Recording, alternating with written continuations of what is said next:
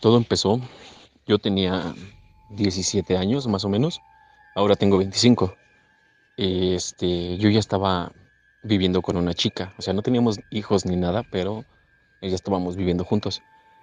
Lo que pasa es de que ella, yo iba a recogerla a su trabajo y me iba caminando, no estaba tan, tan lejos, era como 30 minutos a, a pie. Este, por un tramo del camino había como una mm, un tipo de río de aguas negras. Entonces eran como unos 30 metros de todo ese lapso de, camino. Así que una vez yo acercándome, eh, caminando de ese lado de, de la calle, me percaté que en un árbol había un paliacate con forma como de gusanito, amarrado ahí colgado en una rama. Eh, lo vi como tres, cuatro ocasiones que pasé hasta que no me aguanté las ganas de ver qué era. Eh, yo lo abrí y encontré adentro, era la silueta de la Santa Muerte, pero eh, estaba como hecha con periódico. Eh, se veía arrugada todo, pero era la silueta, así como si lo hubieran calcado y luego recortado la forma. Había un limón verde, estaba muy bonito el limón, eso es importante, porque este, ahorita te digo por qué. Había huesos, eran como de pollo, y estaba la foto de un hombre, pero quemada, como si lo hubieran quemado con un cigarro. Y todo eso estaba envuelto en el paliacate. El paliacate era blanco con negro. Todo eso estaba envuelto y amarrado con un listón rojo delgado. Entonces yo al ver eso, este, tiré las cosas. Bueno, tiré la foto, recuerdo, y, y los huesos. De, creo que te digo que eran de pollo, creo. Y lo volví a tratar de armar y lo volví a colgar y me fui le platiqué a mi mamá lo que había hecho y porque fuimos a su casa a verla un domingo, eso fue que te digo, pasó, ponle que fue un jueves. El domingo la subimos a ver a mi casa, a la casa de mi mamá. Y le conté, pues me regañó, me dijo que no estuviera haciendo eso y pues yo la verdad era muy escéptico en todo ese tipo de cosas, o sea, ya no me asustaba ni nada. No creía mucho en ese tipo de cosas. Entonces, lo que pasó después fue de que un día mi mamá trabajaba por ahí cerca donde yo y la encontré y dije, ella me dijo para dónde iba, yo le dije que iba a ir por mi Mitzi, así se llamaba mi, mi, mi, expareja. Y este, ella me acompañó, entonces íbamos caminando por ahí y pasamos por ese lugar donde estaba el paliacate. Entonces le recordé, le, volví, le dije, lo volví a abrir para enseñarle y, o sea, seguía tal cual lo dejé, pero el limón ya, ya tenía un color, ya estaba seco el limón. ¿Recuerdas que te dije que estaba muy bonito el limón, así verde? Se veía blandito y todo así muy bonito. Y ahora estaba tieso como si fuera una piedra, pero por dentro ya estaba todo igual, todo seco, seco. Estaba hasta chupado el limón. Tenía un color ya como un amarillo muy opaco, sucio, y se escuchaba que adentro estaba todo seco porque sonaba como una, como si fuera una sonaja. Entonces mi mamá se, se, extrañó de eso, lo volvimos a amarrar otra vez, pero ahora en vez de volverlo a colgar, lo aventé al río y ya ahí quedó. Después de eso, enseguida, igual a los dos días, yo ya empecé a, a ir a otro trabajo, pero ahí trabajaba yo en las noches, este, porque había, falta, eh, había descansado una semana. Entonces al otro día, que fue el lunes, me fui a trabajar, llegué normal, llegué como a las 5 de la mañana porque trabajaba en un, en un bar. Y este, el, martes, o sea, el segundo día que llegué, mi pareja estaba, pues cuando llegué estaba asustada, me abrazó, se puso a llorar. Y yo le dije que qué pasaba y ella dijo que, que en la puerta, como la, la, puerta no tenía chapa, estaba, se nos había descompuesto, le tuvimos que quitar la chapa y atorábamos la puerta nada más con una, con una cadena y un candado, este, provisionalmente. Entonces ella dice que cuenta que vio cómo escuchaba cómo rasgaban la puerta. Cabe aclarar que nosotros teníamos un perro, bueno, una perra y un perro. La perrita se llamaba Camil, este, Chispa, perdón, y el perro se llamaba Kratos. Era una, una perra maltés y un perro, un, este, un schnauzer. Entonces ella, ella pensó que eran alguno de los perros, pero no, porque los perros se dormían con ella. Cuando yo no estaba, eh, los perros se quedaban con ella. Entonces ese día los perros estaban ahí con nosotros. Eh, bueno, estaban ahí con ella, perdón. Entonces ella escuchó cómo empezaron a rasgar la puerta y los perros empezaron a ladrar como locos. Y eh, eso, esos perros nada más ladraban a gente que entraba a la casa, pero no conocían, o sea, y no se les aventaba nadie, nada más ladraban, pero de lejos. Entonces ese día estaban muy agresivos y ladraban hacia la puerta de, la recámara, porque salías de la recámara, había un pasillo y entraba la... Y, seguías el pasillo y hasta el fondo estaba la entrada de la casa. Entonces se escuchaba cómo rasgaban, cómo movían la cadena, empujaban la puerta como queriéndola forzar. Entonces cuando yo llegué me platicó todo eso. Entonces al otro día, eh, ya en la mañana, ella la fui a dejar a su trabajo en la mañana.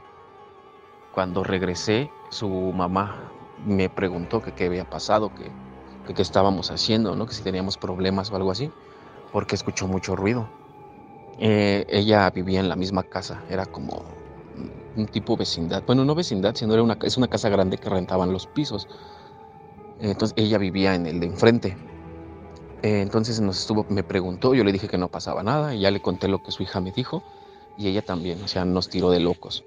Hasta que en repetidas ocasiones, como ella vivía enfrente, hubo, empezaron a pasar más seguido y más seguido y siempre era, ya era diario. Cada que yo llegaba, me contaba, no, es que pasó esto, a la una de la mañana se escuchó esto, hace una hora que antes de que llegara se, se escuchó esto, los perros se pusieron así, este, varias cosas este, se escuchaba que las estaban moviendo y todo.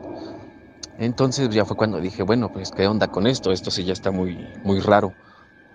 Eh, pasó todo eso, pasó no sé como un poco más de un mes, hasta que una vez que me tocó descansar, yo estaba acostado, estábamos acostados ya dormidos. Y yo siempre he tenido problemas para dormir, sufro de insomnio como desde los ocho años, o si no es que antes. Y este, entonces yo estaba despierto, ella, mi pareja ya estaba dormida. Y yo nada más vi, imagínate, imagínate esto, estoy en el, en, el cuarto, ¿no? En la recámara. La cama está exactamente en medio pegado a la pared. Del lado de frente, nos, la puerta nos daba de frente, pero pegado a la pared izquierda. Entonces, claro, vi cómo de la sombra de entre la esquina y esquina de la pared hacen una sombra con lo de la luz de la luna, porque teníamos un ventanal se veía una sombra, se hizo de repente, salió, brotó una sombra de la esquina, pero grande, llegaba desde el, desde el piso hasta el techo, así la sombra eh, pegada en la pared. Entonces yo nada más vi cómo recorrió de, de un lado de, esa, de ese espacio, recorrió hacia una esquina, luego recorrió hacia la esquina, hacia atrás de nosotros, y luego pasó por atrás de nosotros en la cabecera y se regresó hacia, hacia donde estaba, se hizo como que la vuelta. Y yo pues no sé, yo a mí lo que se me ocurrió fue preguntar quién eres, qué quieres, pero con groserías, ¿no? Le dije, ¿qué, chingados quieres? ¿Qué, qué, qué, chingados quieres? ¿Qué putas quieres aquí? ¿O qué quieres de mí? Cuando de repente, de un segundo para otro, nada más vi que se asomó, así como que agachó su, su cuerpo, su, su tronco, y le alcancé a ver un poco la cara pero tenía la cabeza como... Era una mujer, pero la cara no se le veía. Su cabello como que le tenía hacia el frente, pero se le dividía a la mitad. Entonces nada más le alcancé a ver como la boca y un pedazo de las comisuras de la cara. Pero su tono de piel era, era blanco, pálido. Sus labios estaban morados y partidos secos. Fue lo que yo alcancé a ver, te digo, era de noche. Entonces sus ojos no los vi ni nada, pero así de un segundo para otro cuando dijo eso, este, no sé, no, ni siquiera parpadeé, fue así el instante.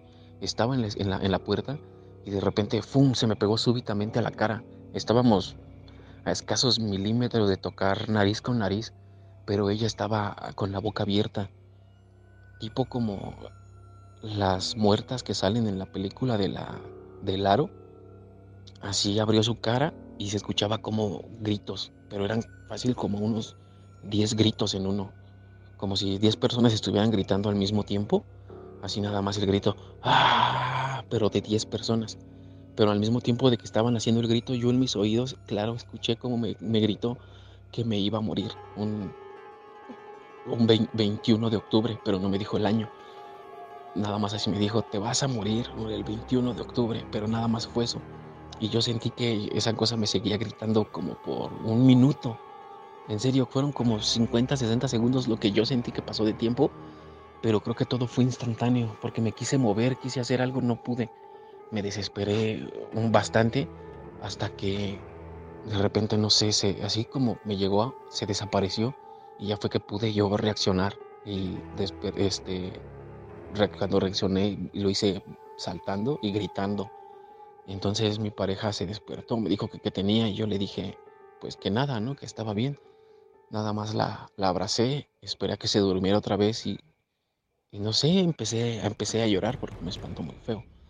Luego, a base de todo eso, empezamos a tener todavía más problemas en la casa. Por ejemplo, ya, ya veía sombras, eh, sentía que me había, que de repente me observaban, que me seguían. Este, si estaba en la cocina haciendo algo, de reojo es que este, sentía o veía como alguien pasaba atrás de mí, de un cuarto a otro, se subían al patio. Yo pensaba que eran los perros, pero pues no, los perros estaban conmigo siempre. Y entonces ya se me empezó a hacer pues mucho más extraño hasta que un día eh, la puerta de hasta abajo se cierra con llave a cierta hora. Entonces el único que entraba tarde era yo y otro vecino que también trabajaba en un bar y también llegaba tarde. Entonces nosotros tenía, teníamos llaves, pero ese día el único que trabajó fue el señor. Yo había descansado otra vez y escuché cómo empezaron a mover la cadena y a rasgar la puerta. Y cuando yo me, salimos para asomarme, yo ya traía hasta un cuchillo porque ya cada vez era más fuerte, era más abrupto el, el, movimiento, cada vez era más agresivo lo que nos pasaba. Entonces, cuando salí, abrí la puerta, quité el candado y en cuanto salí, bajé, pues no encontré nada ni nadie. Volví a subir y se volvió a escuchar. Pero cuando ya nos volvimos a parar, prendimos las luces para salir, se escuchó que abrieron la puerta de, de abajo. Y este y ya nos esperamos y al otro día, bueno, ya vimos que no, no había nada, nada más escuchamos la puerta.